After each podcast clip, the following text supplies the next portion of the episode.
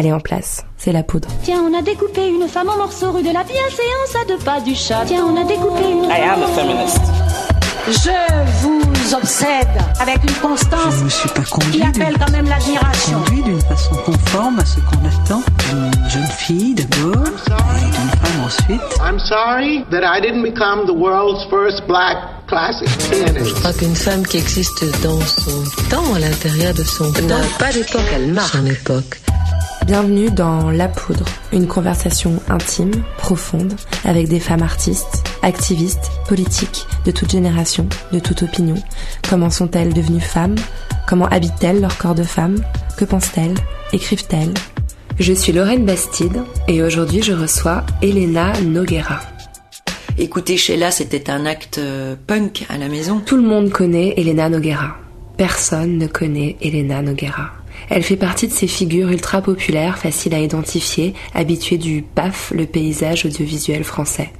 On connaît son visage, sa silhouette sublime, sa beauté du diable, comme elle le dit joliment, mais connaît-on la Elena Noguera qui écrit des tribunes politiques dans Libération? Connaît-on celle qui réalise des films pornographiques féministes? Ben non. Comme souvent avec les femmes, on ne retient d'elles que ce qui saute aux yeux, ce qu'il y a de plus simple, ce qui tient en 140 signes. Ah, tu as couché avec toute la Terre? Bah non, pas tellement en fait. Elena Noguera a été et est un milliard de choses à la fois.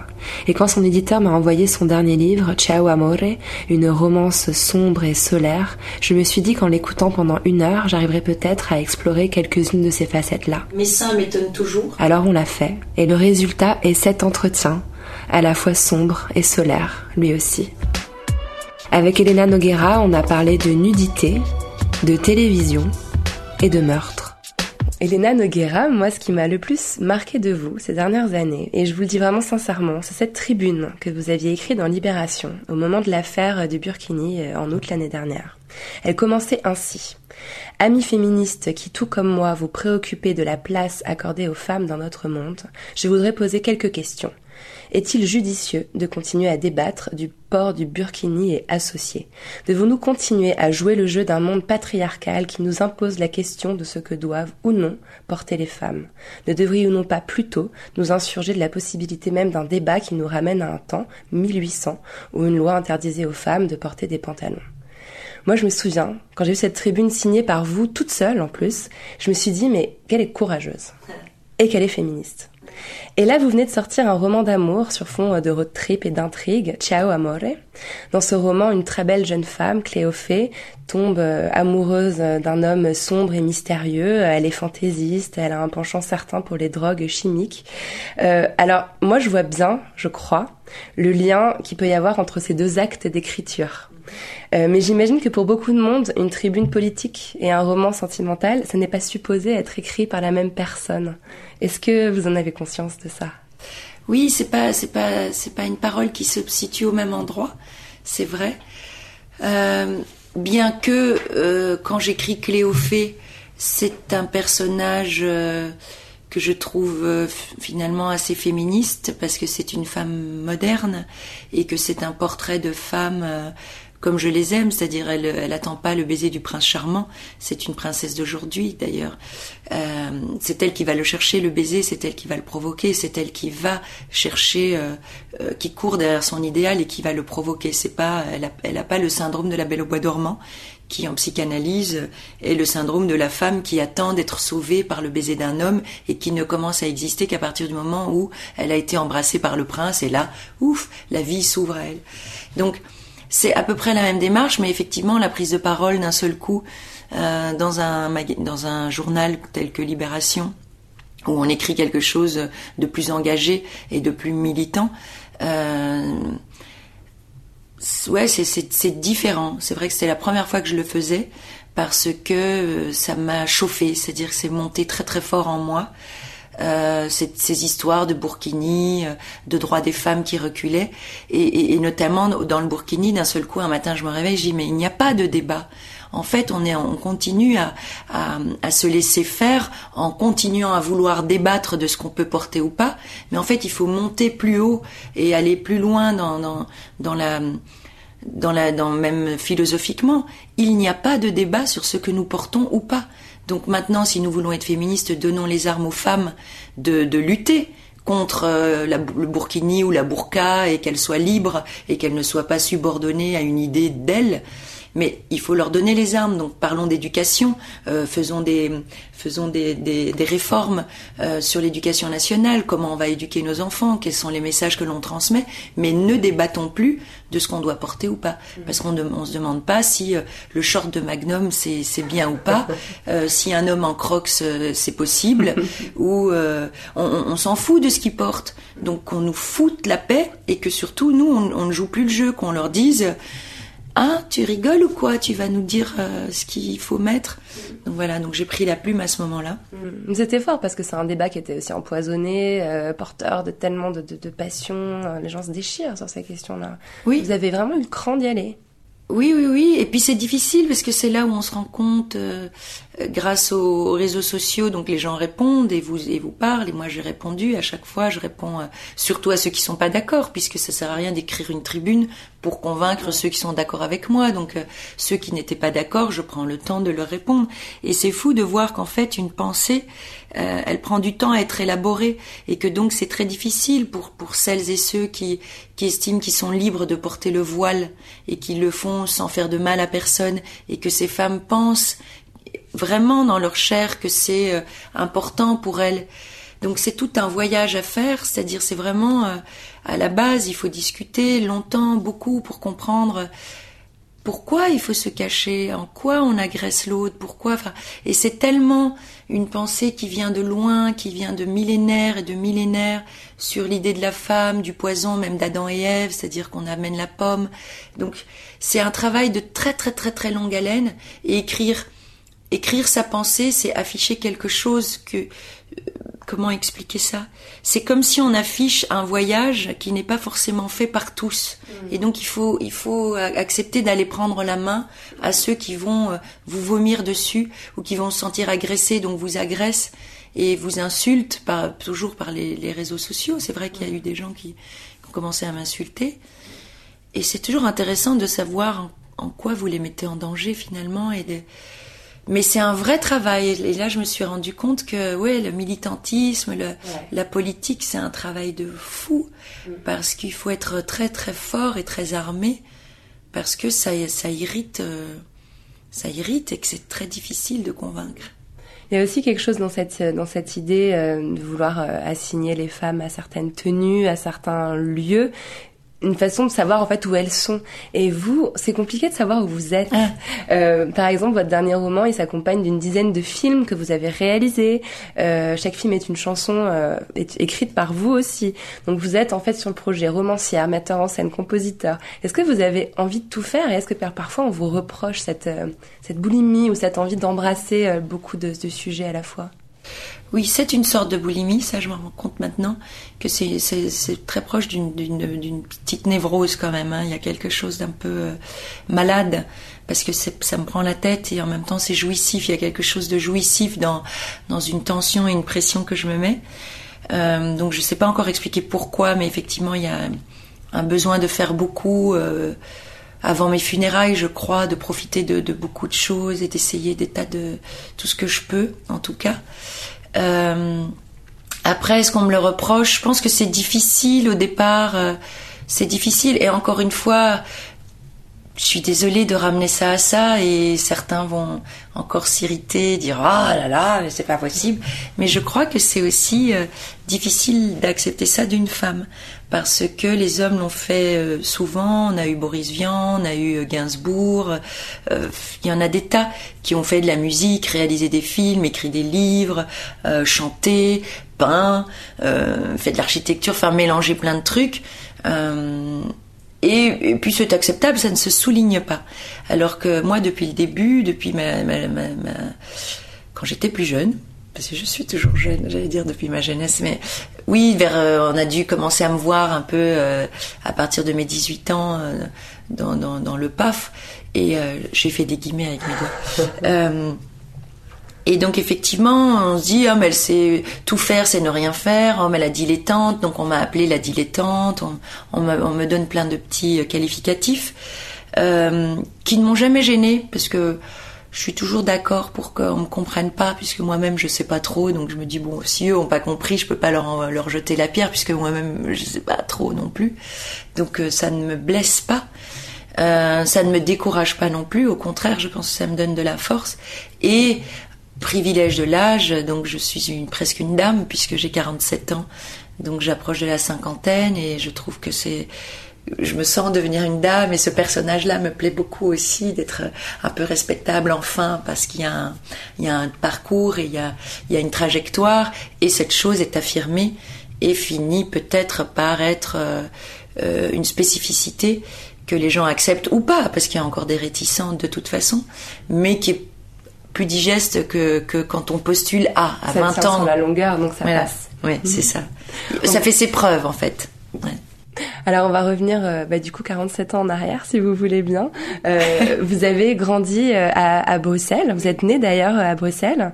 Racontez-moi un peu vos souvenirs d'enfance belge. Alors pour moi, Bruxelles, c'est les cuberdons qui qui c'était un, bonbon que du sucre.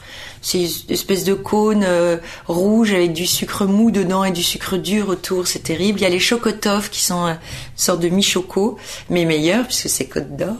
On peut pas donner des marques, mais je suis obligée. Ah si si on peut, c'est un On peut podcast, on fait ce qu'on veut. Ah, génial, c'est super. Il y a les, les frites, bien sûr, les copines. Et en fait, euh, je suis devenue belge, puisque moi je suis née de parents portugais euh, en Belgique. Donc à 18 ans, vous avez le choix de la nationalité. Et moi j'ai pris celle du sol. Parce que à 18 ans, j'ai estimé que euh, bah, mes souvenirs étaient belges, l'école était belge, mes copines étaient belges, le, les odeurs, la nourriture, les rues que je connaissais étaient belges. Et donc j'ai choisi cette nationalité. Je suis donc la seule belge de la famille, puisque tout le monde avant est portugais. Moi, je suis née en Belgique, je suis belge, et puis les générations d'après sont nées en France, donc ils sont français. Donc en fait, je suis une espèce de trublion. Et ce qui est marrant, parce que ça ramène à... C'est comme si depuis la naissance, enfin, on est, on est toujours ce qu'on est. C'est-à-dire que je suis espèce de trublion qu'on sait pas où mettre, et en fait, même dans ma famille, je suis la seule belge. Donc il y a toujours eu un goût pour, euh, pour être un peu dans la marge, ou, euh, ou pas comme les autres, en tout cas. Votre votre père était réfugié politique. Euh, il avait il y avait forcément, j'imagine, un, un engagement politique, un discours euh, sur ces questions-là qui était euh, présent chez vous dans votre enfance. Vous avez le souvenir d'avoir conscience de ces choses-là, petite fille? C'est une éducation euh, très très très intellectuelle. Ce sont des intellectuels, surtout mon, mon père, euh, donc euh, qui en plus sont hippies, c'est-à-dire que eux, ils arrivent, euh, ils ont 25 ans à peu près en 68. Donc c'est vraiment euh, quand ils arrivent en. Belgique, ils ont fui la, ils ont fui la dictature. euh, donc c'est vraiment des hippies euh, gauchistes engagés. Donc on est d'abord élevé dans le communisme jusqu'à temps qu'ils se rendent compte que non. Donc il y a, y a une espèce de, de, de passion pour Mao et pour les communistes. Euh, moi, petite, à trois ans, je crie Vive Mao, vive Mao. Donc après, tout ça, on, on nous explique après, au fur et à mesure, que le communisme était une belle idée, mais qu'elle a été mal appliquée. Mais, mais euh, oui, on a été obligé à la culture.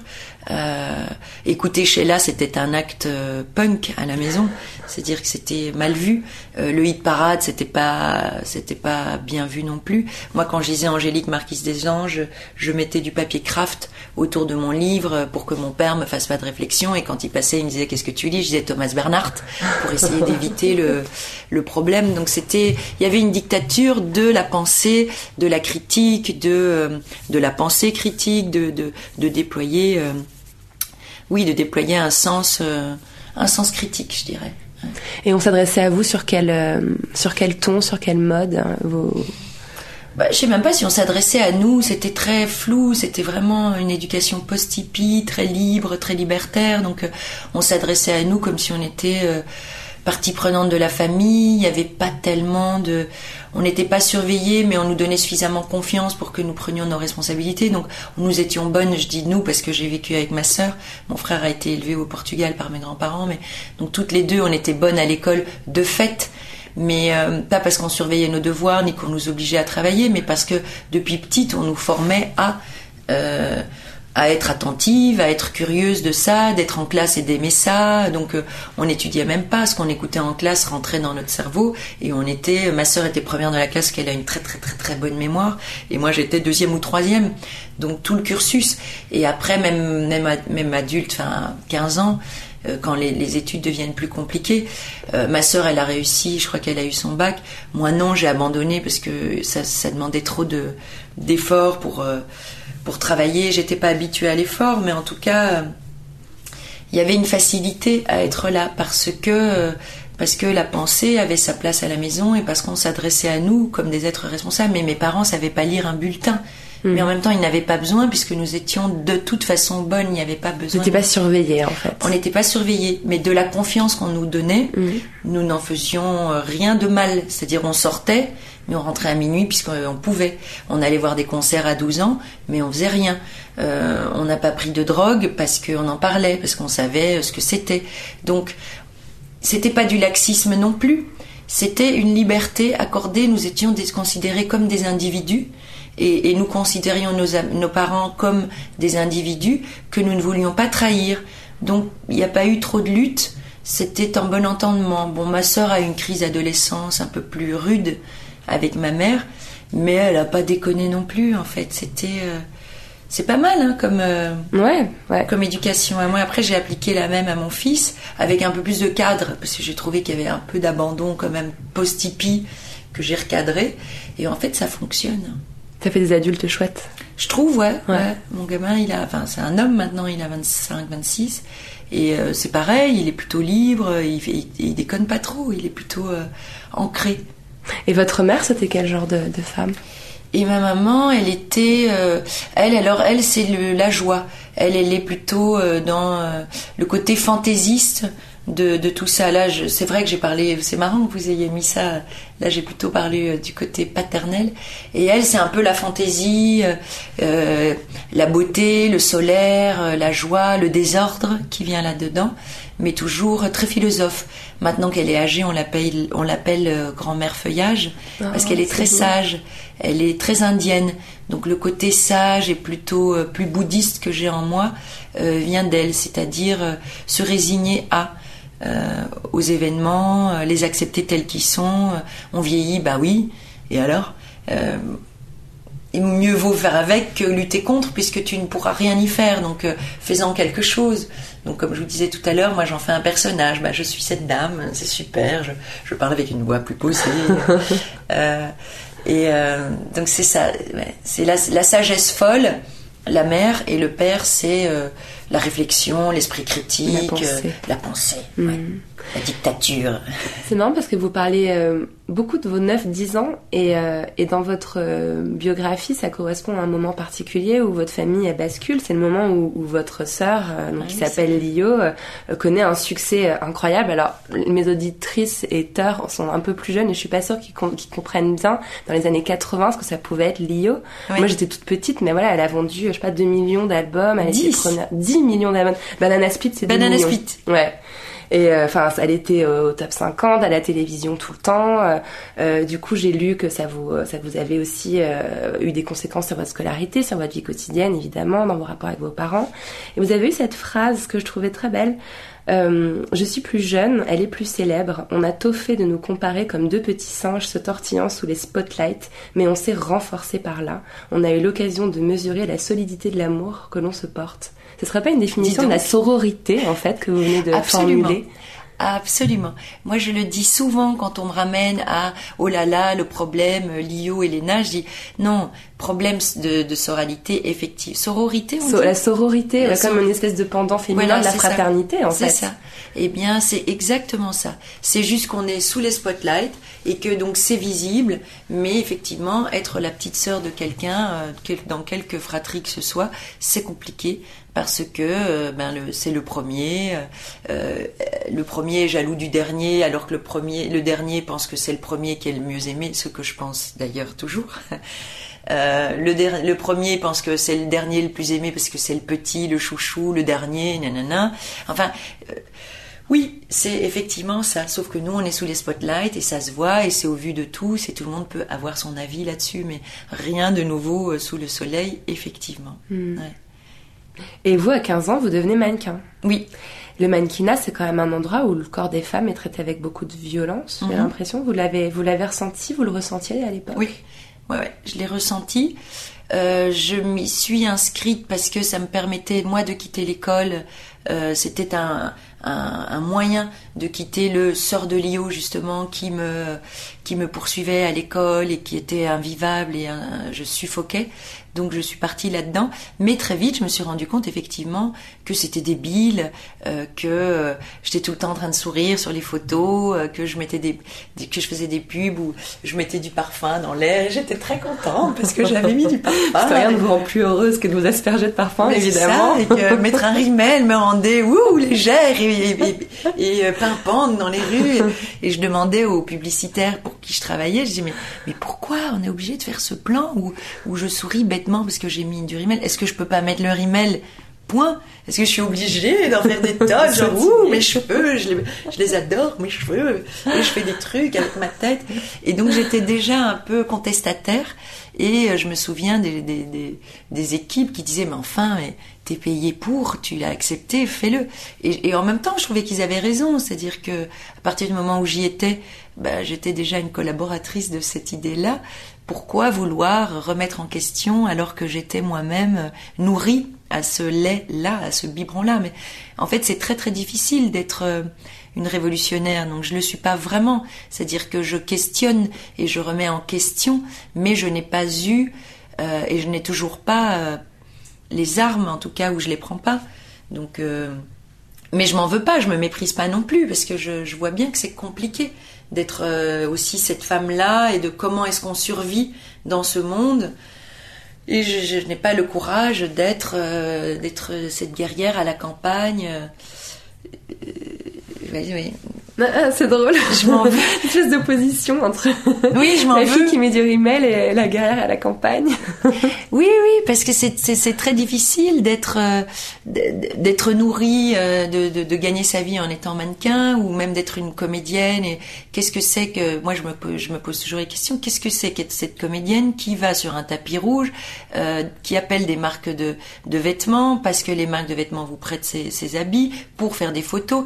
Euh, des marques vous appellent et veulent bien, parfois vous payer pour mettre un bijou. Donc, est-ce que je mets ce bijou? Qui fabrique ce bijou? Euh, Sur quel sang? Est-ce que j'ai du diamant sur les mains? Et moi je prends de l'argent. Et qu'est-ce que je fais? Et c'est, ce sont des questions à chaque étape, à chaque pas que l'on fait, on, enclenche et on, parle de quelque chose et on et on collabore à. Donc c'est toujours très très compliqué. Quand je fais des photos pour un magazine féminin parce que je veux parler de ce que j'ai fait, d'un livre, mais donc on m'habille, on me donne des habits et on me photographie avec ces habits. Mais quel est le bijou que je mets à ma main? Quel est le pull que je mets? Où a-t-il été fabriqué? Qu'est-ce que je cautionne ou pas? Et c'est mmh. et c'est vertigineux mmh. comme prise de question. Donc il y a des moments où je me dis ben je vais me faire fabriquer une blouse blanche et j'irai sur tous les tapis rouges avec cette blouse blanche fabriquée en France avec de du, du coton français euh, par une petite couturière du quartier et basta. Mais euh, mais je sors aussi du système donc quelle est ma survie? Comment je peux y survivre? Comment je et, les, et on est je parle que du défi. Hein. Après, euh, sans doute, j'espère qu'un PDG de multinationale se pose des questions. J'aimerais. Ouais. Mais c'est euh, pas dit. Mais voilà, vous voyez que c'est un peu tempête sous le crâne tout le temps. En tout cas, à l'époque, oui, vous avez 15 ans, vous êtes très jeune, c'est encore l'adolescence, mm -hmm. et, et, vous, et vous sortez du, du circuit scolaire euh, classique, vous allez faire une autre école, j'imagine, qui est un peu celle de la vie, comme oui. on pourrait l'appeler connement. Euh, Est-ce que vous vous rappelez euh, de, de, femmes que vous admiriez, ou de, ou de livres que vous auriez pu lire, de choses qui vous ont nourri à l'époque? Ah oui, oui, oui quand j'étais mannequin, je lisais énormément parce que j'avais pas trop confiance euh, aux adultes. Je les trouvais euh, très très effrayants. Donc je lisais tout le temps, je leur parlais très peu et donc je lisais Kundera beaucoup, je me souviens de ça. Marguerite Duras énormément, Boris Vian pour sa fantaisie euh, aussi beaucoup. Euh, ouais, je dirais ça. Je me souviens aussi du journal de chambre de, de Mirbeau que j'avais lu, que j'adorais, que je trouvais vraiment trouble. En plus, sur la couverture, il y avait une photo de Jeanne Moreau, donc euh, mm. c'est vraiment pour. Euh... Journal d'une femme de chambre, oui, c'est ça. Ouais, ouais, qu'elle a interprété dans un film de Buñuel et Moreau comme ça un peu trouble. Euh, donc oui, la lecture était hyper importante pour moi.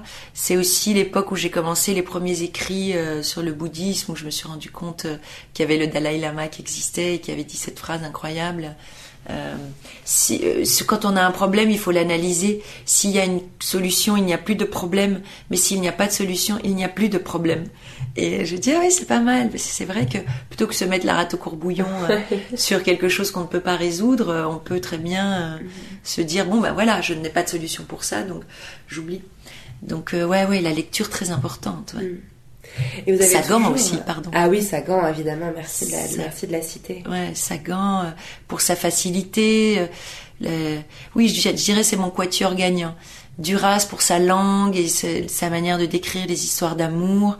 Vian pour sa fantaisie, sa liberté. Kundera pour euh, la pensée, la politique. Et, et Sagan pour, pour, pour le, le- le cinéma, quoi, la, la fulgurance. Et vous avez du coup toujours, euh, même, euh, même toute jeune en fait, euh, dénoncé, formulé la, la, la façon dont les femmes sont objectivées, Mhm. mises en scène dans ces publicités. Dans votre livre, dans Ciao Amore, il y a un moment jouissif où vous imaginez une ville où les panneaux seraient remplis d'images d'hommes nus. Et c'est c'est une vision qui est assez intéressante. Est-ce que c'est une conscience que vous avez parce que vous-même vous avez posé nu? Aussi, euh, oui, tout ça est mêlé, c'est-à-dire que ça vient de, comme on disait au début, de mon père. C'est-à-dire que je me souviens une après-midi où je m'ennuyais, je disais mais papa, je m'ennuie, je m'ennuie. Il me dit mais écoute, euh, puisque tu regardes tout le temps la télé, prends un cahier, fais des colonnes et quand la publicité arrive, essaye de, de, de comprendre quel est le produit, comment est-ce qu'on le vend, quel, est-ce qu'on emploie un homme, une femme, quelle est la voix qui raconte ça? Si on a mis un homme, est-ce que c'est une voix de femme qui en parle? Qu'est-ce qu'elle dit la voix? Et essaye de comprendre comment est-ce que les publicitaires ont voulu te vendre un produit et euh, qu'est-ce qu'ils ont déployé. Donc j'ai quand même 10 ans, donc déjà tout de suite je comprends que souvent on met des femmes à poil euh, pour vendre une voiture à un du lait euh, et que les voix sont aussi euh, terriblement stéréotypées. Après je deviens mannequin, donc je, je deviens moi-même objet euh, et je participe de ça. Et je re- après je, je commence à chanter, à devenir chanteuse, comédienne, travailler à la télé. Donc comme je suis plutôt mignonne, euh, on me demande de faire des photos de nu que je refuse régulièrement, souvent, etc. En me disant bon, euh, j'ai autre chose à prouver, il faut que je prouve autre chose. Donc la quarantaine arrivant, euh, je pense avoir prouvé suffisamment de choses. Donc le Playboy me propose de poser nu et je dis ok. Euh, puisque j'ai 40 ans, euh, c'est un acte féministe aussi de dire que euh, on est belle à 40 ans et on est toujours désirable. Et avec le recul, je me dis mais finalement, à 40 ans, je me mets toujours à cet endroit-là, c'est-à-dire cette peur de la femme de ne plus être cet objet de désir et donc de disparaître d'une société où finalement on est beaucoup à cet endroit-là. Et je me retrouve à dire euh, pardon, euh, excusez-moi, j'ai 40 ans, mais vous savez, je suis quand même bonasse. et je dis ah merde.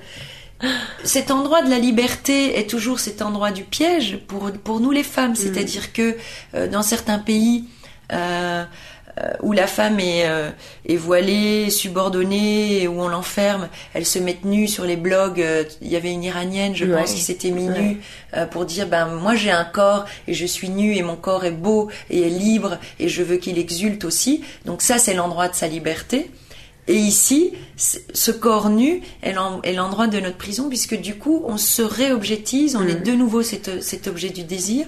Et c'est très compliqué, cette question, parce que je suis aussi objet du désir. Je suis désireuse et désirante. Oui, parce je- que vous portez aussi, c'est ce que je trouve vraiment intéressant. Enfin, je vais un peu plus loin dans mes questions du coup, parce que Oui, vous allez-y. naturellement en fait.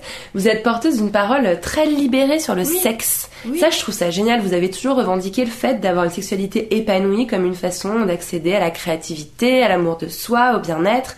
Et c'est quelque chose qui est très moderne, ce qui commence à émerger dans le féminisme grand public. Il y a des réalisatrices euh, porno-féministes, euh, euh, des femmes photographes qui revendiquent leur droit à mettre en scène d'autres femmes nues. Euh, D'ailleurs, on a fait une expo avec elle il y a pas très longtemps, avec la poudre. Euh, il y a aussi un site que je vous recommande qui s'appelle Oh My God Yes, où on voit des femmes se masturber et expliquer comment elles accèdent au plaisir. Euh, c'est quelque chose qui est très euh, présent. Euh, et on voit la difficulté qu'il y a à formuler pour une femme euh, voilà comment je jouis. Et vous vous l'avez toujours clamé haut et fort. Et, et je me suis demandé d'où venait cette liberté de parole que vous avez sur la sexualité toujours toujours portée. Parce que, en fait, très longtemps, je me suis considérée comme un individu. C'est-à-dire que moi-même, je me suis considérée tout à fait, mais normalement, sans jamais me poser de questions, comme un égal de garçon. C'est-à-dire que même je disais bêtement, je suis un chic type parce que c'était plus facile et plus courant. Maintenant, avec le recul, je me rends compte à quel point c'est encore un endroit où finalement c'est idiot. On, vous vous masculinisez pour vous dire que vous étiez normal. Quoi. Voilà, pour être normal, il faut être homme. Mais en fait, je me sentais tout à fait euh, le régal. C'est-à-dire qu'un homme qui me demandait d'aller boire un verre, je trouvais ça tout à fait normal puisque j'étais euh, une chic femme, un chouette individu, donc je pensais qu'il voulait boire un café avec moi et qu'on allait être potes. Et, petit à petit, les choses basculaient et quand je couchais pas avec, je, il m'invitait plus à boire un verre. Donc je, bah, enfin. Mais très longtemps, je trouvais que bah, on était pareil. Donc leur liberté, bah, j'avais la même. Donc ils parlaient de cul, je parlais de cul. Ils baisaient avec tout le monde, je baisais avec tout le monde. Euh, j'étais tout à fait comme eux.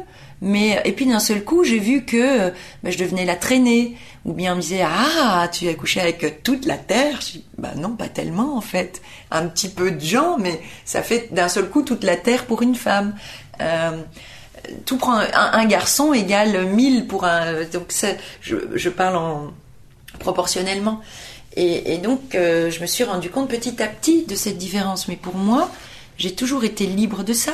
Et c'est là où petit à petit la question est difficile et je ramène à ce que je disais tout à l'heure, c'est-à-dire à quel endroit on, est, on s'objectise nous-mêmes, à quel endroit euh, je suis un être sexué et désirant et à quel endroit je redeviens que l'objet.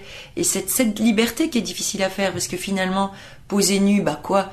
Mon corps, il est là, il est joyeux, il est joyeusement libre et solaire de se montrer nu. Ah oui, mais en même temps, euh, qu'est-ce que les, hommes en font? Qu'est-ce que, mm. à quel endroit est-ce que le dialogue en fait est, faussé? Mm. Donc, euh, pareil, euh, j'en profite puisque j'ai dit à un moment, bah oui, je comprends pas Rihanna et et Beyoncé, je comprends pas ce féminisme. Et finalement, à la fin, je dis mais non, idiote, euh, c'en est aussi. Pourquoi, pourquoi elles n'auraient pas le droit euh, d'être sexy et sexuées Mais c'est très compliqué. Cette hmm. bataille-là, elle est, elle est bah, sur le fil. C'est aussi une question du cadre dans lequel on, s'exprime. Et pour préparer l'interview, j'ai regardé des tonnes de vidéos de vous. Il y en a beaucoup, euh, notamment sur le site de, de l'INA les, archives de la télévision. Et donc il y avait des extraits d'émissions de Thierry Hardisson qui dataient du début des années 2000. Mais en les regardant, je m'énervais toute seule devant mon ordi, mais c'était délirant. Donc on vous coupe toutes les trois secondes, on vous renvoie sans cesse à votre physique, à votre sœur, on vous caresse le crâne en vous disant que vous êtes mignonne, et vous vous en tirez avec un panache dingue, ah je trouve. Hein. Ah et moi ça m'a tué. C'est une télévision que j'ai regardée aussi, moi quand j'avais 18-20 ans, ça me paraissait pas aussi choquant. Et aujourd'hui avec la lecture... Euh, oui peut-être plus euh, militante que j'ai des choses, je me dis mais quelle misogynie, quelle violence. Vous en aviez conscience à l'époque? Non, je crois pas que je me, je, je, m'en rendais compte euh, sur le moment. Par contre, j'étais très réticente à aller dans ces endroits.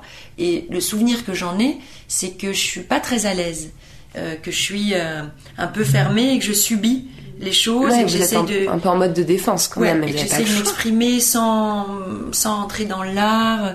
C'est petit à petit que je rentrais dans l'art. Je me souviens d'une émission où Michel Denisot me dit euh, alors que je venais de faire un album où j'écrivais toutes les paroles et Monsieur Catherine la musique, et il me dit vous venez de faire un album euh, avec Monsieur Catherine dont vous êtes la muse. Je dis tiens c'est intéressant. Je lui dis vous pouvez me décrire ce que c'est qu'une muse? Déjà. Donc il savait pas trop non plus. Il dit bah non. Je dis mais en fait pourquoi ce serait pas lui ma muse? Avant avant que je chante ces chansons on n'en entendait pas beaucoup parler non plus. Donc c'est une collaboration. Pourquoi à partir du moment où nous collaborons euh, la fille devient la muse du monsieur. Euh, il a fait les musiques de mes chansons, donc peut-être que c'est lui qui m'amuse ou que je l'amuse, mais alors je ne suis peut-être pas sa muse. Mais voilà, tous ces trucs où effectivement. Mais c'est tardif, enfin tardif, j'ai 26, 27 ans quand je me rends mmh. compte. Alors que les émissions dont vous parlez, j'ai peut-être euh, un petit peu moins. il y a beaucoup de timidité aussi. C'est-à-dire que la fille, même pensante, à 20 ans, il faut vraiment qu'elle ait beaucoup, beaucoup de caractère euh, et qu'elle a pour s'afficher, pour s'affirmer. C'est-à-dire que je manquais pas de caractère, mais j'avais cette politesse qu'on nous apprend à nous les filles d'être mignonne, sympathique et souriante. Et j'ai eu du mal, j'ai eu long. D'ailleurs, on vous le dit sans cesse. Oh, elle est tellement mignonne avec son petit sourire. Mais oui. Et je suis là, ah, mais laissez-la. Mais oui. oui, oui.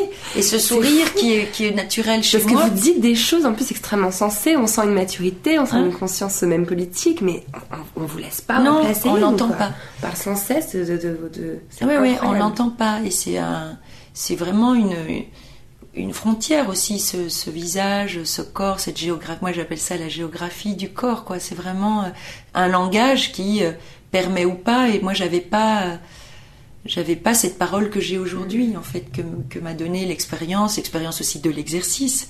Euh, l'âge, enfin tout mélangé, c'est C'est marrant parce que vous dites euh, que ça vient vers 27-28 ans et c'est l'âge de votre héroïne, Oui. Cléophée, elle a 28 ans. ouais. Et vous, vous situez euh, le basculement vers la trentaine dans la vie d'une femme comme un Mm. moment important où il y Je a trouve, un- ouais. J'ai l'impression, et par mon vécu, et par l'observation que j'ai maintenant des plus jeunes que moi, qu'il y a vraiment euh, une sortie de l'enfance. En fait, euh, à 20 ans, on, a l'impression qu'on va traverser, que ça y est, qu'on est un adulte et, et que c'est bon. Euh, et en fait, maintenant, avec le recul, je vois bien que c'est que c'est le goulot et que c'est la fin de l'enfance et qu'en fait, on est vraiment un enfant. Quand je vois les trentenaires, je les sens tout jeunes, je les vois. et, et oui, la, la trentaine arrivant, on sent que il faut quitter quelque chose, qu'il faut être plus concret dans le monde. Je pense que c'est le, le- vraiment le premier petit bilan. Euh, et que, comme je dis, la première phrase du livre dit euh, Cléophée arrivait à un âge où on peut commencer à pleurer sur sa vie. C'est qu'avant, euh, on regarde en arrière et puis euh, bon, bah, il y a l'enfance, tout ça. Et puis d'un seul coup, bah oui, on peut dire il y a dix ans. Ouais. Euh, et, déjà pouvoir dire il y a 10 ans j'étais à tel endroit, c'est un truc parce qu'à 12 ans on, on le dit jamais. Pas oui il y a 10 ans. Ouais. C'est vraiment. euh, oui, ou alors pour parler d'amitié, pour parler de choses légères. Oui. de- ouais. Mais c'est un âge, je pense, qui, euh, qui est charnière. Enfin, ils le sont tous. De toute façon, c'est ça qui est formidable.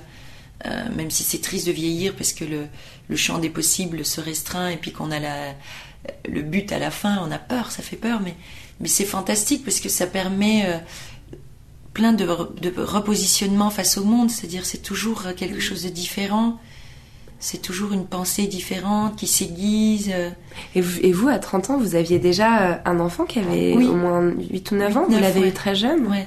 Et, vous- et vous, êtes, vous étiez porteuse, de- enfin vous l'êtes encore d'ailleurs, d'un discours très déculpabilisant sur la maternité. Moi j'adore entendre ce genre de choses. Enfin, vous dites des trucs du genre, euh, maintenant les enfants c'est chiant quoi.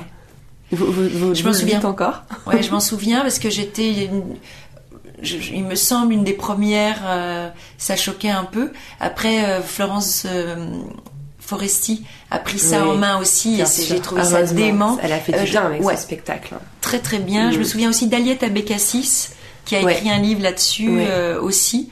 Et c'était des paroles plus imposantes et que que la mienne qui moi j'ai commencé à dire ça j'étais très jeune et puis j'étais pas très célèbre et ma parole était pas très entendue donc euh, je trouvais que ça faisait du bien parce que euh, on nous prévient pas quand on est euh, jeune fille que ça va être euh, une grosse galère on nous prévient pas du tout en fait euh, l'idée de Marie la Sainte Vierge qui met au monde Jésus-Christ euh, bon ça nous suffit et on se dit oh génial l'enfant Jésus euh, qui arrive qui en plus est le fils de Dieu enfin tous ces symboles Oui. nous nous enferment Dans lesquels on baigne euh, de façon inconsciente euh, quand on grandit dans un milieu chrétien quoi. Oui, horrible, Ouais. horrible. Et du coup, on est là avec ce bébé qui qu'on connaît pas, euh, que moche, euh, et puis qui, qui nous fait des dessins moches, euh, qui dès qu'il saute, il faut dire ah c'est bien.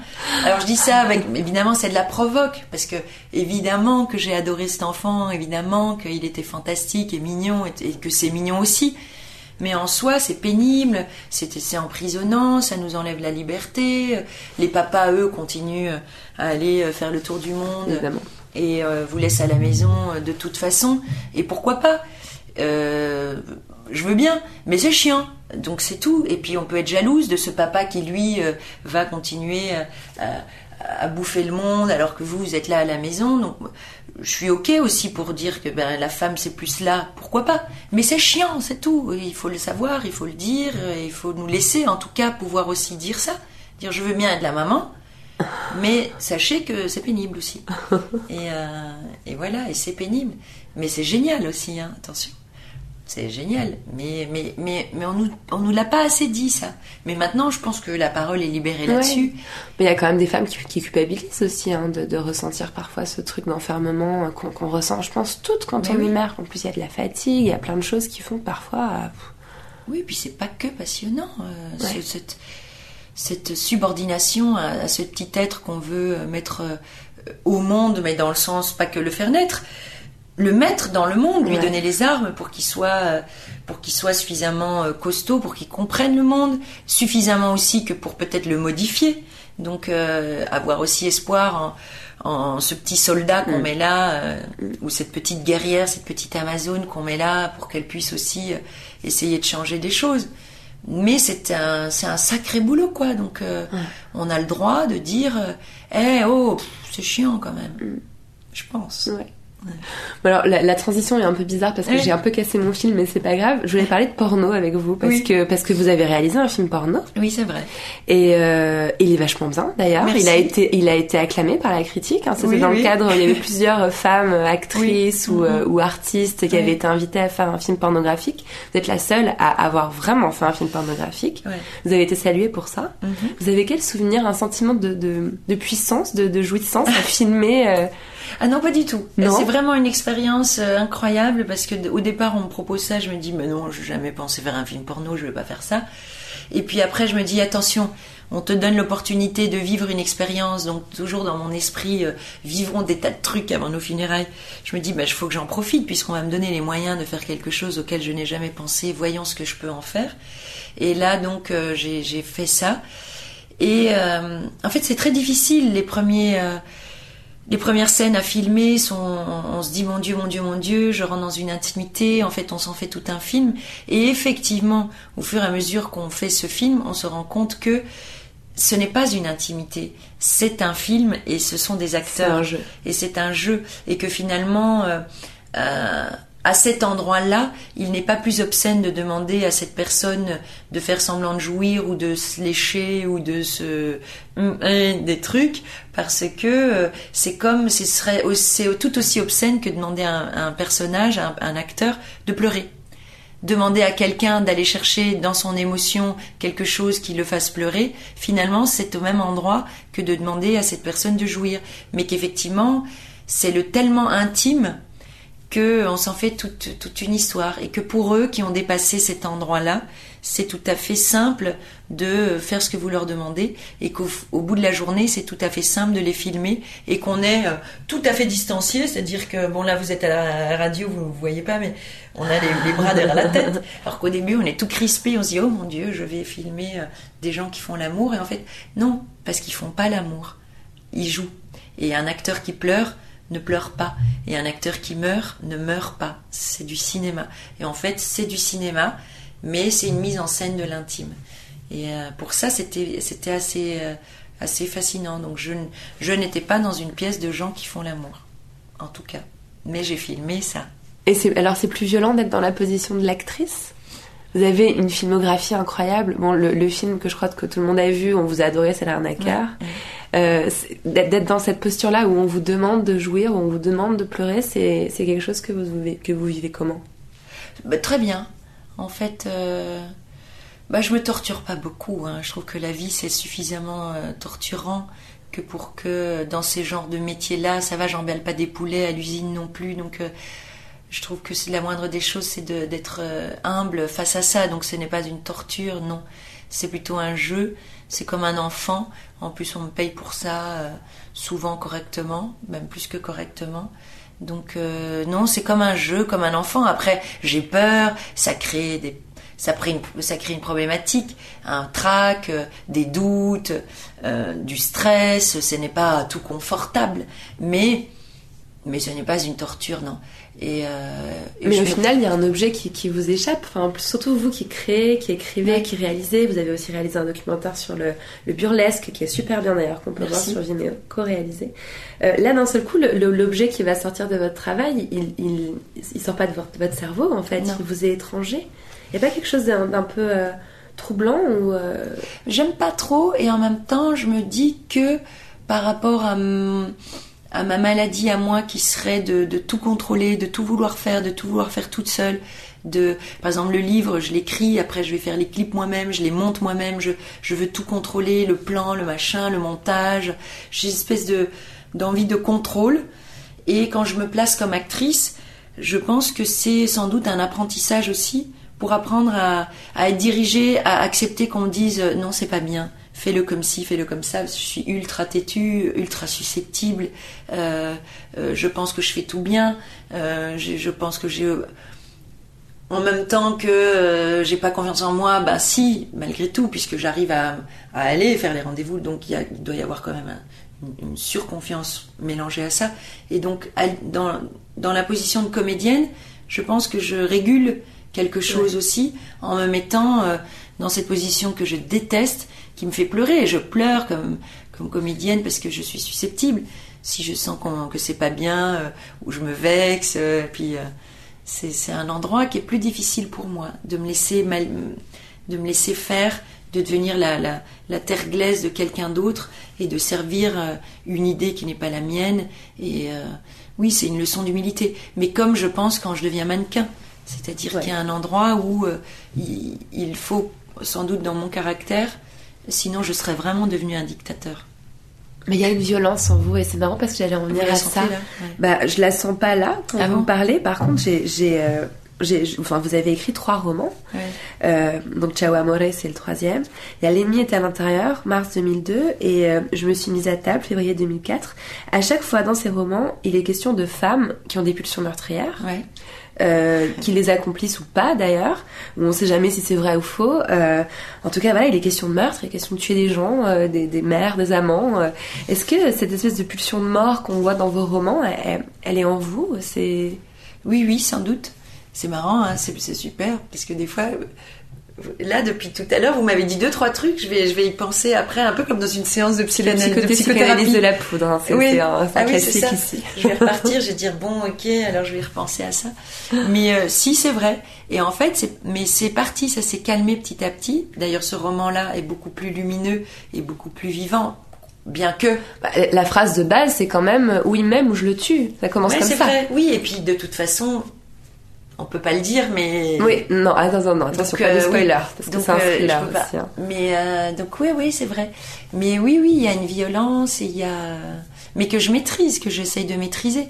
Mais je pense qu'effectivement, au fond, il y a quelque chose de très autoritaire, de très violent, euh, mais que je maîtrise. Donc il y a, tout est, tout paraît beaucoup plus doux. En fait, c'est un barba papa. Et à l'intérieur, je crois qu'il y a une kalachnikov et un truc Mhm. comme ça.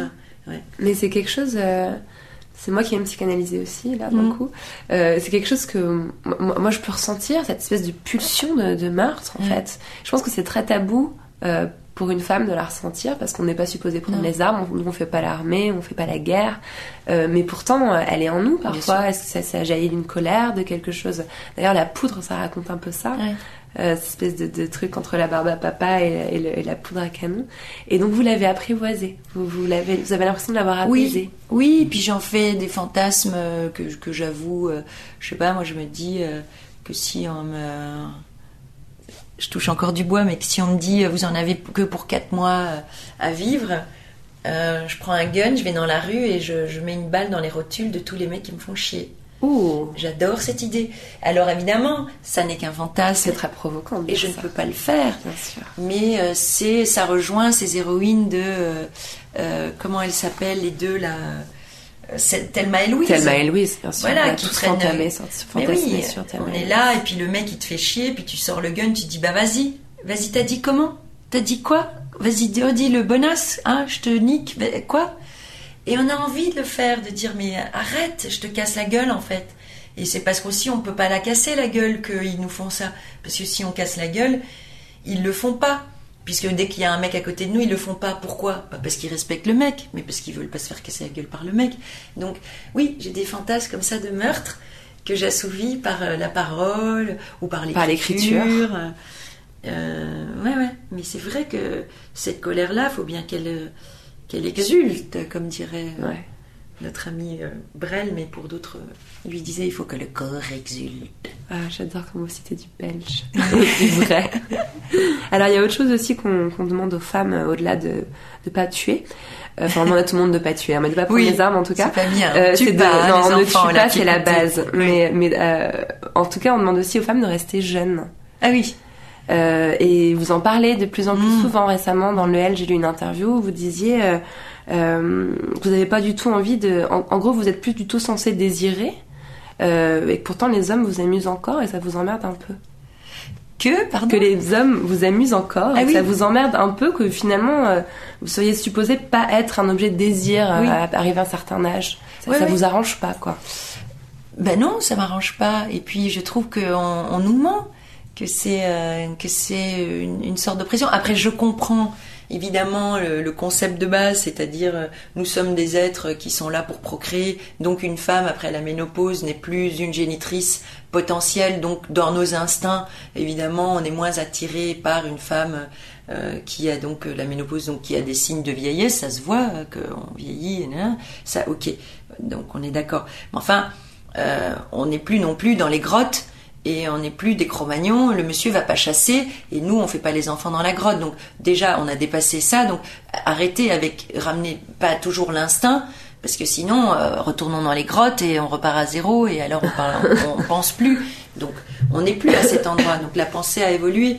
Donc Maintenant qu'on continue à nous faire croire qu'un monsieur qui a des rides, il est, euh, c'est mieux. J'entends même des copines dire, oh mais c'est tellement charmant, euh, euh, un monsieur, un act- bon, souvent on parle des acteurs qui sont nos exemples, machin chouette, regarde. Dis, Ben, pas du tout. Regarde la photo de lui à, à 20, 25 ans. La beauté du diable, c'est valable pour lui. C'est vrai que c'est plus beau, jeune. C'est vrai que la chair euh, pleine, c'est c'est très beau sur la plage. Un, un bel, un beau jeune homme en maillot, c'est plus beau qu'un un beau pépé. Alors, on est d'accord. Un homme à 57, euh, 60 ans, 62, euh, n'importe quel âge, il peut être joli comme une madame, mais si c'est un bel homme, il aura toujours été plus beau à 20, 30, 35 et après moins. Mais on nous fait croire. Alors les hommes, euh, pardon, mais perdent leurs cheveux très vite. Ils ont des gros ventres, ils ont la peau qui suinte, euh, ils ont des rides pas belles, euh, ils perdent aussi leur, leur rebondi. Et d'ailleurs, devant leur miroir, ils flippent. Les, les vrais copains, ils vous disent qu'ils sont pas contents de leurs rides, de leurs bourrelets, de leur menton qui tombe, de leur cou qui plisse. Eux non plus. Mais on continue à nous faire croire que eux c'est charmant et que nous c'est moins bien. Eh ben, c'est pas vrai. C'est pas vrai. Il faudrait faire des séries. Maintenant, moi, je demande euh, à mes copines du L de faire une série avant-après, avec des acteurs, par exemple. Euh, montrer des photos de euh, à 25 ans. Euh, Marcelo Mastroianni, les plus beaux jeunes. Ce qu'on fait vieux. souvent pour les femmes d'ailleurs. On fait des avec et sans maquillage, oui, des, on compare de toujours. hein, ouais. Il y a plein de hommes, blogs, fait Pas ça. pas maquillés, euh, euh, pas habillés, euh, avant, après, mais, mais faisons l'expérience sur les messieurs. Jean-Paul Belmondo, pardon, mais il est plus beau dans Pierrot le Fou ou dans... avec Gene Seberg, oui, oui, à bout de souffle. à bout de souffle, que euh, bon, qu'aujourd'hui c'est pas difficile, mais mais même que à 50, 60 ans, Bien sûr. il est, c'est comme ça. Et on aime cette jeunesse. Et, moi, je l'aime. Je la décris dans Ciao Amor et je la trouve très belle. Mais en même temps, euh, moi, je trouve que je suis une fille de qualité et qu'il y a des hommes de qualité, certes moins beaux que quand ils étaient jeunes, mais qui me plaisent parce qu'ils ils ont traversé et que je trouve une autre beauté dans la pensée, dans le déploiement d'une pensée, dans une personnalité, etc., etc. Mais c'est vrai qu'il y a des injonctions terribles pour nous les femmes et que on y participe. C'est difficile de résister. Et puis qu'il y a tout un système. Après, on peut en débattre. euh, Mais euh, les lobbies euh, des, des produits de beauté. Donc euh, c'est eux qui payent les magazines féminins. Donc les magazines féminins mettent aussi euh, tous les étés. On nous dit qu'il faut être mince et belle sur le sur la plage, alors que de toute façon toutes les jeunes sont belles sur la plage, même un peu plus grosses que l'une que l'autre, même avec des petits seins, des gros seins, un gros pet. Pet en belge, c'est un, un C'est les fesses. c'est les fesses. Avec un petit cul, un gros cul, enfin de toute façon, bah voilà, quoi. Euh, et vous dites aussi que vous allez, vous avez aussi fini par être prise au sérieux. Est-ce que c'est ça Ah. aussi le, le- le bon côté euh, du, du- du fait de qu'on arrête finalement de vous renvoyer sans cesse à votre beauté et du coup on vous écoute plus? Bah, c'est sûr que de toute façon, euh, la perdition de cette beauté euh, fatale et de cette beauté du diable fait que euh, bah, vous devenez plus sérieuse. Et puis vous-même, il vous faut peut-être plus d'atouts. Je sais pas. Encore une fois, c'est des questions que je me pose et qui, et qui mettent longtemps. À... Je sais pas si ma paresse, elle est due au fait que j'avais un pouvoir aussi de par cette beauté, ou si c'est à force de confronter les choses euh, que, que, je, que je me crée un tempérament plus fort. Je n'arrive, c'est un peu comme l'œuf ou la poule, j'arrive pas à savoir euh, où sont les conséquences des choses et comment tout ça se mord pas la queue. Donc c'est difficile de parler euh, de manière tout à fait affirmative de oui, c'est l'âge qui fait que. Oui, c'est l'âge, mais aussi je sens que je glisse et que je perds cette chose-là qui était malgré tout quelque chose qui, pendant que j'y suis, c'est-à-dire quand j'ai ce truc-là, euh, bah, ça me semble normal et je me dis, oh, bah, je m'en fous vivement les rides. Sauf que quand la réalité arrive et que je sens que je perds ça, je sens que aussi, ben, je, sors, oui, d'une société petit à petit. mais en même temps, c'est normal. C'est normal dans les, dans les tribus des Indiens d'Amérique bien sages. Ils savent très bien que chaque âge a sa place. Et c'est pour ça que je rejoins ce que je vous disais tout à l'heure, j'aime ce personnage que je me vois devenir, cette dame de 50 ans, parce qu'en fait j'aime cette place aussi. C'est-à-dire je me déplace, je vois les jeunes que j'ai mis au monde, le mien et ses amis qui sont des trentenaires en devenir, eh ben oui, ils vont prendre la place. C'est eux qui sont au concert dans les, dans les salles que j'investissais moi. Ils sont au Trabendo, ils sont au Divan du Monde, c'est eux qui sont dans les studios, je les vois faire des photos. Donc bah oui, ça m'interpelle, je suis un petit peu jalouse. Je dis, ah merde, c'était moi en fait, qui était dans les pages des Inrocks, et c'est eux. Mais oui, mais madame, c'est normal. Maintenant, prends une autre page, prends une autre place, et puis de temps en temps, tu iras au Trabendo si tu feras encore un concert, mais ce sont les jeunes qui achètent de la musique. Et bah, c'est comme ça.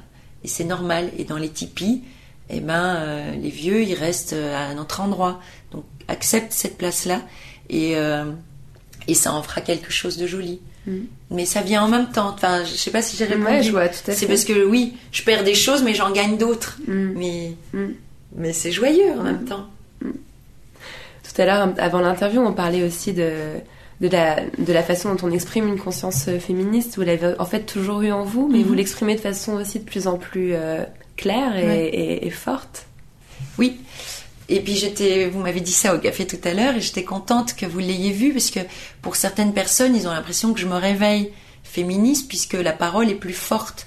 Or, j'ai toujours dit, même dans les interviews dont vous parliez tout à l'heure chez Ardisson, je me souviens où il m'a demandé euh, quelles sont les photos dont vous avez honte, et je disais déjà à l'époque, ben, les photos pour, pour mm. vendre des rimels, parce que je trouve ça idiot d'avoir l'air d'une femme heureuse parce que j'ai un rimel. Je veux bien vendre un rimel, mais mais c'est vous le disiez déjà. Ouais. D'ailleurs, vous êtes, il y a, y a, une, blonde sur le plateau qui vous dit Vous croyez qu'en Afrique, les gens ils se posent ce genre de questions Oui. Et, euh, et on sent que votre parole, elle est pas du tout euh, à sa place, quoi. On du tout. On n'attend pas du tout ça euh, sur ce plateau à cette heure de. oui, puis on la comprend pas parce que mm. ça vient effectivement d'une parole de personnes qui semblent gâtées par la vie, puisque tu peux faire le mannequin en vendant du rimel et gagner très bien ta vie. Donc évidemment, si on vous met ça en confrontation avec les gens qui meurent de faim en Afrique, bah oui, on n'est pas au même endroit de la, effectivement, mais euh, mais en même temps tout est lié. Mais votre parole aussi, elle s'est solidifiée parce qu'à l'époque, on vous sent aussi un peu désarmé face à la, à la Bien sûr. Nana, vous êtes là, genre oui, bon bah ok, c'est sûr. Oui, oui. Et, aujourd'hui, vous avez un argumentaire qui est bien sûr beaucoup plus euh, Enfin, oui, je sais pas, euh, plus solide, plus solide ou. Mais c'est plus solide parce que, ben parce que, alors là, pour le coup, euh, c'est pas que la perdition de la beauté diable. Là, c'est c'est c'est tout ce dont on on est nourri tout ce dont on est nourri, ce sont les lectures, ce sont les, la pensée, les, pensées qui se déploient, les confrontations. Je me suis beaucoup intéressée euh, à plein de choses, à des philosophes, à des,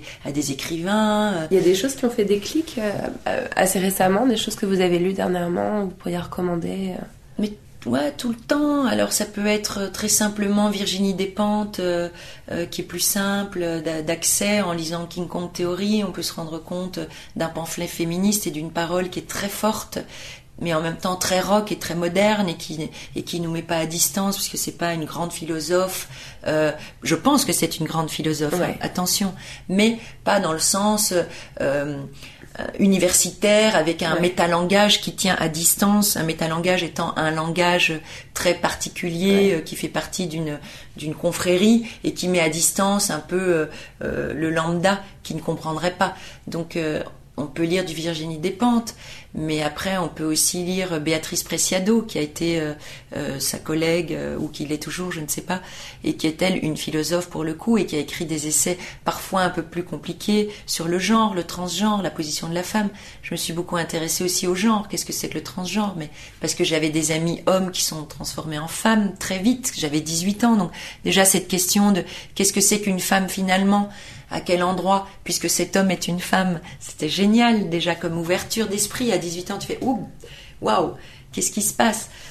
Vous avez accès à votre, à votre chambre à vous Un espace où vous créez en toute liberté sans qu'on Ma chambre vous- à moi, vous voulez dire euh, Un peu au sens de Virginia Woolf, euh, où elle, où elle Ouais. explique que voilà que tout- toute femme artiste a besoin d'avoir un espace où on ne vient pas l'encombrer avec les contraintes matérielles euh, pour pouvoir créer. pouvoir Bah, En fait, oui, mais je pense qu'elle est en soi.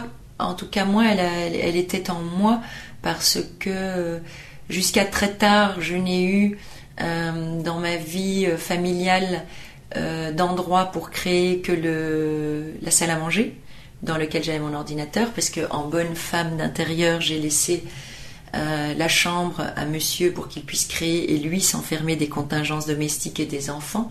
Donc moi j'étais dans le salon, enfin dans la salle à manger, et les enfants venaient me demander qui un 4 heures, qui une tartine ou gna. Euh, et ils avaient des choses à faire et des choses à dire. Et donc, en fait, j'étais là, j'écrivais, puis je les voyais arriver dans mon, dans mon angle de vue. Et je faisais... Et ils attendaient. Et je finissais mon idée. Et une fois que mon idée était bien écrite, je disais quoi? Est-ce que je peux avoir euh, une pomme? Oui. Et je le faisais. Donc en fait, cette chambre, elle était en moi. Après, j'ai réussi à, Vous l'avez matérialisé. ouais, à réclamer le bureau et à dire mais en fait, je comprends pas pourquoi toi tu peux être là et pas moi. Voilà. Mais oui, c'est important. Mais oui, c'est important. important. Mais oui. Et donc maintenant, j'ai un bureau à moi euh, que j'adore euh, et dans lequel je peux m'enfermer. Et puis de toute façon, je n'ai plus d'enfants qui veulent des gâteaux. Ça, c'est pas mal. Alors, ça, ça va, ça doit vouloir d'autres choses à, à 30 ans, un enfant, non? Peut-être. euh, on dit souvent euh, petits, petits enfants, petits problèmes, grands enfants, grands problèmes. Ben, c'est vrai des ça? soucis. Oui, c'est des soucis. On a peur, on a peur des accidents, on a peur, des- Ouais. on a peur des choses. Ouais. On a peur tout le temps. De toute façon, être maman, c'est euh, avoir peur euh, éternellement. Mais non, maintenant, il faut être grand-mère. Bah, alors justement, ça, ça- il y a un lien plus ou moins direct avec la question que je pose à toutes les femmes qui passent ici. Quel rapport entretenez-vous avec votre utérus? Ah On n'y pense pas assez souvent à cet organe, je pense. Qu'on a ou qu'on n'a pas d'ailleurs. Ben, quel rapport j'ai euh, avec la vie? C'est-à-dire que, euh, ben, euh, vous voulez dire, en fait, vous parlez d'une forme de maternité. Qu'est-ce qu'on fait de Je sais cette- pas, de je sais pas de quoi je parle, mais je trouve qu'en fait, euh, on est souvent renvoyé à lui, euh, à cette fonction qu'on a de devenir mère, euh, Ouais, et ouais. qu'on la devienne ou pas, qu'on puisse le devenir ou pas. Finalement, on est souvent ramené à ça. Ben, je le. En fait, j'ai, comme je vous disais tout à l'heure, j'ai souvent, je me suis souvent considérée comme un individu, et donc j'ai beaucoup eu de mal avec ça. C'est-à-dire que mes seins m'étonnent toujours. C'est-à-dire que je sais que j'en ai, phrase. mais je suis toujours étonnée euh, de les avoir. Dis ah ouais, et parfois je les touche. Et je me rends pas compte. Là, vous les touchez d'ailleurs. Parce que là, je suis en train de les toucher parce que je dis ah ouais, j'ai des seins, c'est marrant, tiens. En fait, d'un seul coup, en fait, parce qu'au début, on est un peu, non, on- enfin normaux, on est tous pareils. Après, dans la culotte, ça se voit pas ce qu'on a. Oui, ou oui, il y a une neutralité Mais- des enfants. mais de- euh, ouais. Et puis d'un seul coup, poup, nous on a une espèce de, de petit sein qui arrive là et on dit ah ouais, en fait, je suis différente. Mais euh, donc tout ça, et pareil, euh, écouter mon corps à ce niveau-là, c'est-à-dire que même les gynécos, ils vous disent euh, et vos dernières règles, elles sont de quand Je sais pas. Et, euh, et les seins qui gonflent avant, tous les signaux liés à ma féminité, je ne les analyse pas, je ne les calcule pas, je ne les vois pas, Vous je les ne écoutez sens pas. je ne les écoute pas. Donc je ne sais pas qui sont là. Donc euh, l'utérus, c'est pareil. Euh, je me rends compte petit à petit que il est là mais qu'il sert à rien, qu'il va plus faire d'enfants. Mais ça ne m'a pas trop préoccupé. C'est- Le concept m'angoisse, C'est-à-dire que ce n'est plus un champ de possible. Donc dans ce sens-là, c'est compliqué. Moi qui veux toujours que tout soit possible, euh, donc à cet endroit, je me dis ah merde, on me ferme une porte, la vie me ferme cette porte. Mais en soi, euh, je m'y attache pas. Mais encore une fois, parce que euh, je sais que je suis une fille, je sais que je suis une femme, mais en même temps, c'est un concept. c'est plus un concept qu'une réalité. Je sais que c'est une réalité physiologique, mais que je ne vis pas. Je suis obligée de m'y forcer. Pour, euh, je suis obligée de. C'est les autres qui m'y renvoient. C'est les messieurs dans la rue qui me disent Ah, ah, ah, de trucs bizarres. Et je dis ah oui, en Ah oui, effet, c'est vrai, sûr, je suis un autre, euh, je suis, un- je suis une autre chose que euh, un individu. Hmm. Mais sinon, je me, je me réveille et je me sens tout à fait normale en fait. C'est pas un fardeau que vous portez en tout cas. Non, non, au contraire, je trouve ça difficile. Après, ça peut donner des choses très bizarres, comme dire je suis très contente d'avoir mis au monde un garçon plutôt qu'une fille, ce qui est choquant, ce qui est quand même très violent à penser. Mais c'est vrai que je suis contente de la liberté qu'il a, euh, plutôt que ce, ce que nous traversons, parce que je trouve que c'est très très difficile d'être une femme. Et encore, encore une fois, je mets toujours de la réserve, c'est-à-dire j'ai conscience que nous, en France, on est encore parmi les, les gâtés. Mais je peux pas m'empêcher de penser que tant qu'une femme est euh, violée, battue, excisée, lapidée, euh, mise en prison, là au Maroc, il y a une femme ce matin, on vient de lire, euh, deux ans de prison par, pour adultère. Donc tant qu'une femme est maltraitée sur la planète en tant que femme, je ne me sens pas tranquille parce que cela veut dire que dans l'inconscient collectif, il est possible de nous traiter de la sorte. Et donc, je ne marche pas tranquille. Et être une femme, c'est difficile. Et on s'en rend compte tout au long de la vie. C'est-à-dire que ça prend... euh, la conscience, elle est de plus en plus euh, aiguisée au fur et à mesure que l'on euh, vieillit. Ça, ça évoque quoi pour vous la poudre? Ça vous fait penser à quoi? Un truc explosif. Ouais. Pas euh, un truc explosif, de la poudre. euh, ouais. C'était ça ou pas C'est J'aime bien moi, cette ouais. idée-là, ouais. Merci à Elena Noguera d'être venue faire parler la poudre avec moi. Si vous avez aimé l'émission, le mieux c'est de nous le dire avec des étoiles, 5 de préférence, sur iTunes. Vous pouvez aussi nous rejoindre sur les réseaux sociaux Twitter et Instagram où nous partageons toutes les recommandations culturelles de nos invités. N'oubliez pas de vous inscrire à notre fabuleuse newsletter sur notre site nouvellesécoutes.fr et cliquez sur La Poudre. La Poudre est une émission produite par Nouvelles Écoutes. Elle est réalisée par Aurore Meyer-Mailleux avec Zisla Tortello, assistante de production, et Zaki Halal pour le mixage. Retrouvez toutes nos émissions sur nouvellesécoutes.fr. Merci à l'hôtel Grand Amour d'avoir abrité cet enregistrement de La Poudre. C'est un endroit d'un raffinement exquis qui se trouve dans le dixième, en plein dans le quartier qui bouge, qui change, qui s'amuse à Paris. C'est vraiment beau ici. Là, par exemple, sous les yeux, j'ai une baignoire ancienne, à pattes, vous savez. Elle trône dans la chambre. Les murs sont turquoises, les rideaux gris perle. On s'y sent bien. En fait, on a envie d'y dormir. L'hôtel Grand Amour, c'est 18 rue de la Fidélité. Si vous réservez avec le code La Poudre, vous aurez une réduction de 10%. C'est cool, hein? À plus!